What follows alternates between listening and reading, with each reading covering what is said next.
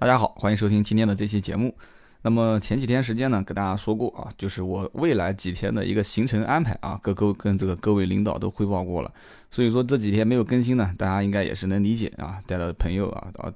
带到家里面的人啊，不是朋友啊，出去旅游了一下。那么旅游的过程当中呢，也是发生了很多有意思的事情啊。大家也看到了我这个朋友圈里面发的这个帖子。真的是差一点点无家可归啊！我当时自认为去了一个比较冷门的景点啊，结果到了那个景点之后，发现我的天啊！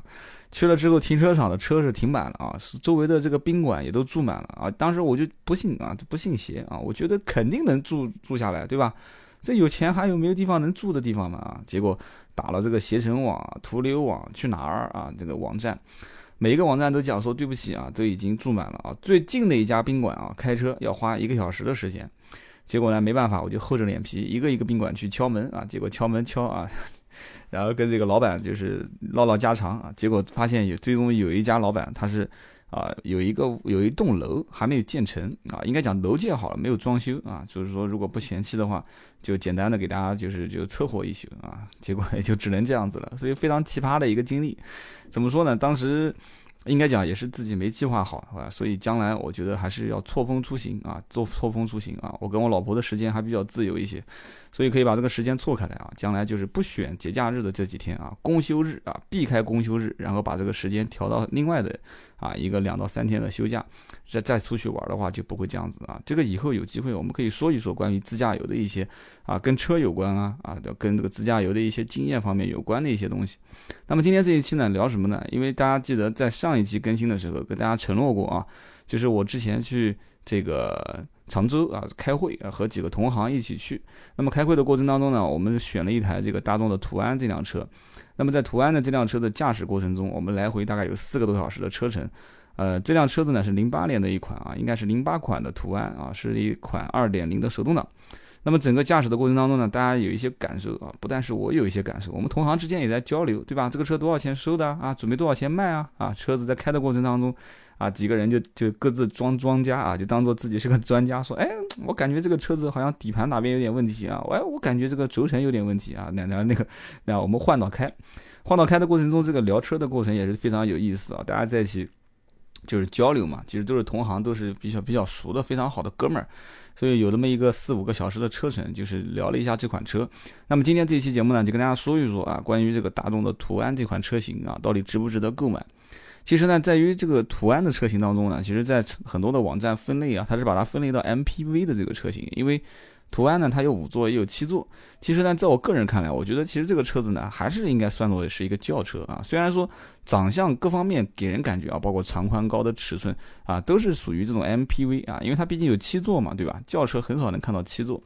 但是呢，实际上真正的你驾驶体验过程当中啊，至少在我开的过程当中啊，二点零的手动挡。啊，我怎么开，我感觉都是像速腾啊。其实讲开玩笑话，有的人说我这个人比较业余，但是我真的我开起来感觉就像速腾啊。我也不知道为什么，它也不像宝来啊，也不像朗逸啊，也不像这个这个这个这个迈腾，那更不用讲了，迈腾没有手动挡啊。啊，有有，早年迈腾 1.8T 有手动挡，但是你怎么开感觉都像速腾。然后这车子呢，开的过程当中。怎么说呢？因为这辆车子已经差不多有啊，零八年来算六年的时间啊。其实前一任车主估计保养的也算还不错啊。从内饰啊、塑料件的老化程度，包括座椅来看，还算是比较仔细的一个人。但是这个车子呢，应该讲也是六年的时间了，给我感觉就是底盘还是比较扎实。但是呢，在开的过程当中，它总是会有一点点的异响啊。这个异响呢，我也不知道从哪里来，我也没时间去研究它。我觉得一个车辆如果是正常保养，包括啊一个车主还是比较爱惜的情况下的话，一个大众的车系应该在五到六年的时候，啊应该在应该怎么讲呢？三到四年是属于它的青壮年时期啊。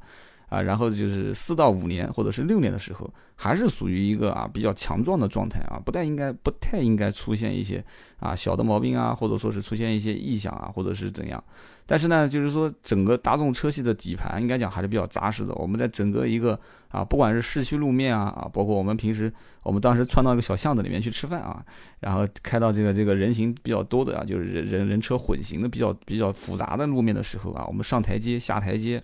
啊，压这个路牙，就是整个车子的支撑性还是相当不错的啊。就是说，平时日常对于家用来讲，还是可以去啊，可以去接受的啊。然后二点零的这个排量，当时走的时候呢，我就在想，我说这车子估计油耗应该在十个油上下啊，即使跑高速，我估计应该也是在九朝上走啊，九个油到十个油之间。但是这一点呢，觉得还是比较还是比较幸运的啊。我也是很奇怪，我觉得这几年大众车系做车啊，油耗应该讲控制的还是都非常好。这款车当时整体来讲啊。表显的油耗应该是八点五，但是我们实际是加满油啊，加满油加到跳枪，然后开完之后按它的公里数再去啊去加油，就再加满两次跳枪比下来的话，基本上应该算下来是在八个油以内，也就是说它的表显里程的这个啊这个表显的公里这个这个油耗应该怎么讲？这油耗还略微高了一点点啊。还有人说说，哎，这个大众怎么这么傻？这个表显的油耗还。比比实际油耗还高啊！我跟你讲，实际上大众这种做事情比较比较，就是给中国人感觉很傻的事太多太多了啊！包括这个叫什么，应该是叫百公里加速啊。我们其实当时测过好多的大众的车系的百公里加速，就是一个不是很专业的人去用百公用他自己的方式去做百公里加速的话啊，用专业的仪器去测，都能比他真真正正的就是这个这个这个应该怎么讲，就是。宣传册啊，或者是广告的这个册子上面的广告的上的百公里加速还要快啊，甚至于快出零点几秒啊。所以说这个大众有的时候做事情比较严谨啊，或者说德国人做事比较严谨，很多东西呢相对比较保守一些。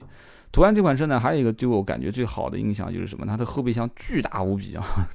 可能有人可能可能会说这个车子的屁股非常扯啊，就是直来直往的啊，一个九十度的角。但是呢，也正是因为这种设计啊，不太追求流线性，也就造就了它的后备箱非常大。这次呢，我们行李不是很多啊，其实我们就几个人出差。但是我目测这个后备箱，应该讲五到七个人出行啊。你比方说这次我们家里面人是五个大人带一个小孩儿啊，我们出行的话东西就非常多啊，还算好。我也是一辆 SUV 啊，这个整个里面摆的也是满满的。但是当时我就在想，如果当时那辆途安啊，就是不还给哥们儿啊，我把它开过来，其实这次这个。行程的话，应该讲我们在外面采购一些东西啊，或者就是再多带点东西的话，这个后备箱的空间应该讲是比 SUV 的一些，就是绝大多数的 SUV 空间还是要大很多。然后同时呢，就是它的空间，你如果说说到储物空间的话，我觉得还是可圈可点的。但是呢，说到这个乘坐空间，我觉得就是途安这个车子呢，有点给人感觉还是就是外形看就是空间非常大，因为这是一辆就是定位也是定到 MPV 嘛。但是我一开始去的时候，就是去的行程，我是坐在后排。啊，坐在后排的话，我就感觉很一般啊，很一般。因为途安这个车子，很多年前我接触过啊，早年也是啊，朋友也是卖这个车啊，倒是呃，我也去比较感兴趣啊。我说，哎，这个车子我都试试看。我说这个车子可能在路上看的不是很多，但是呢，有些单位喜欢采购这种类型的车啊，接送一些客户啊啊，或者单位出去办点事情啊、出差啊之类的啊。所以说我当时乘坐这个五座的车型的空间，我发现后排还是相对比较小的啊，最起码没有我想象中的那么大。但是我就在想，如果是七座的话会怎样啊？很遗憾，这个车子七座我没有体验过，但是能想象得出来啊。比方说，很多人去问的这款啊，就是那款嘉乐啊，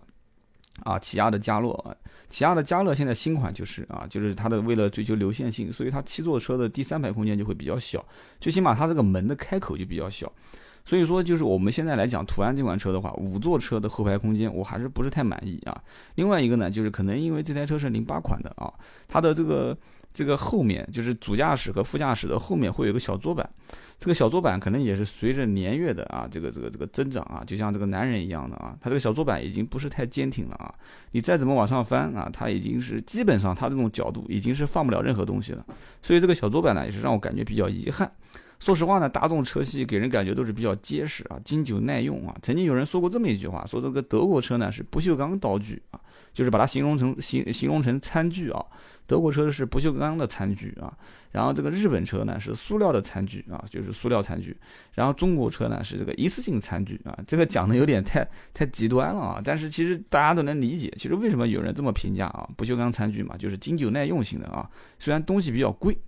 然后呢这个塑料餐具呢相对比较便宜啊，比较便宜，但是呢。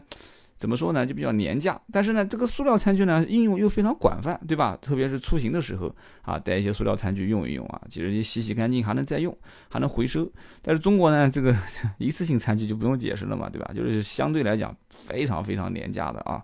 就是几乎就是啊，老百姓就是怎么讲呢？不是特殊情况，他一般不太会用。所以呢，这个在整个车系当中呢，德系车应该给人感觉是啊，非常坚固耐用啊。但是从我个人体验来讲的话，其实德国车子还有很多的一些路也要走。为什么呢？因为德国人对于一些机械的这个啊，就是怎么讲呢？就是嗯机械打磨的精度啊，或者说是齿轮和齿轮之间的结合的精密程度啊，以及它这种狂热的对于机械的一些啊极限的一些发展，就是技术参数的发展，包括啊这种工艺的一个一个顶尖的流程，它都会有一些。啊，就是对历史上都会画下浓墨重彩的一笔。但是呢，就是电子设备这一块，说实话啊，虽然也很牛逼啊，德国都会有很多的这个电子设备的企业。但是呢，就是说在整个造车工艺上面，它可能有一些啊，就所谓像这个中国领导人讲的叫抓大放小啊。他如果每一项都抓得很牢的话，我觉得这个量产车就做的有点像这个纯手工打造的了。所以途安这个车有很多人反映说小毛病比较多。其实我也觉得，其实德系车在做大车方面。就是很大的一些车子方面的话，其实它的精细程度还是，呃，还是有一些空间是需要提升的啊。当然，我我没有什么资格给他们提意见啊。虽然说，啊，虽然说我本人也确实去过啊德国这个啊某些厂家的工厂，还曾经跟一些德国的就是某些厂家的设计师也曾经交流过啊，包括这个他们的教练啊，就是一些跟德系的这个。啊，直接说吧，就是奥迪品牌吧，啊，奥迪品牌的厂家啊，也交流过，也给他们车子也提了一些意见，但是我估计人家也是嘿嘿一笑。但是说实话，其实真正真正最应该听的就是啊，体验过的或者说购买过这些车型的消费者的最直观的一些建议，你能吸取他的建议，将来你的车才能造得更好。但是现在。很很很麻烦啊，就是这种这种沟通的渠道只能是消费者和经销商啊。到了经销商层面，你说有哪个经销商可能把你消费者的这个真实的反映的情况去反馈给厂家啊？几乎是不可能。所以说这就是涉及到这个满意度的调查。很多人去买车，最后会有满意度调查，但是这个满意度调查最终调查的结果是什么呢？就是经销商怕啊你说不满意啊被厂家扣钱，所以呢就用各种各样的方式来诱惑你啊，说送保养、送钱、送苏果卡。结果呢，你也是，反正也不管这个车子好也不好了，反正我钱也花掉了，对吧？服务也不管好与不好了，反正你给了保养了，算了，我就说好吧，我就全部说啊，满意啊，非常满意。但是呢，就是厂家那一块呢，也是为了要名次啊，要面子，所以有一个这个汽车界的叫 GD Power 啊，满意度调研啊，常年的话，这前几名都是那么几家啊，什么雷克萨斯啊、奥迪啊、宝马、奔驰啊。其实真的没有意义啊！真的想把这个车辆这个整体从车子本身出发，给客户一个好的体验，我觉得最多的应该就是真真正正的去随机抽检啊，客户让他听听他们心目中对这个车子最不满意的地方啊和最满意的地方。满意的地方嘛，就是继续保持，对吧？不满意的地方就改进。所以途安这辆车子呢，我个人觉得就是说，大众体系在做这种七座车型、五座车型、MPV 或者大车的时候。啊，各方面的一些这个这个做工和材质，还是相对来讲还是要去啊再下一点猛料啊，这个耐用性啊，包括这个啊整体车辆的底盘的扎实啊，包括啊零部件的这个损伤，因为这种车型你要知道，比其实家用轿车用的公里数和使用频次都要多得多得多，很多都是这个商用，所以说这个车系如果在商用的领域啊，你的这个所有的这些塑料件啊，包括这个就虽然说。德系车做这个啊，就是这个这个不锈钢啊，或者说是做这个啊钢体的这个整个一个车身的结构件还是比较牛逼的。但是在塑料件的使用方面，我就个人觉得还是有很多提升的空间啊。这就是我个人用大众途安的一些小的感受。那么又有很多朋友要问了，说那大众途安最近能不能买呢？其实这个车子呢一点四 T 的发动机现在是主流配置啊，早年是一点八 T 跟二点零。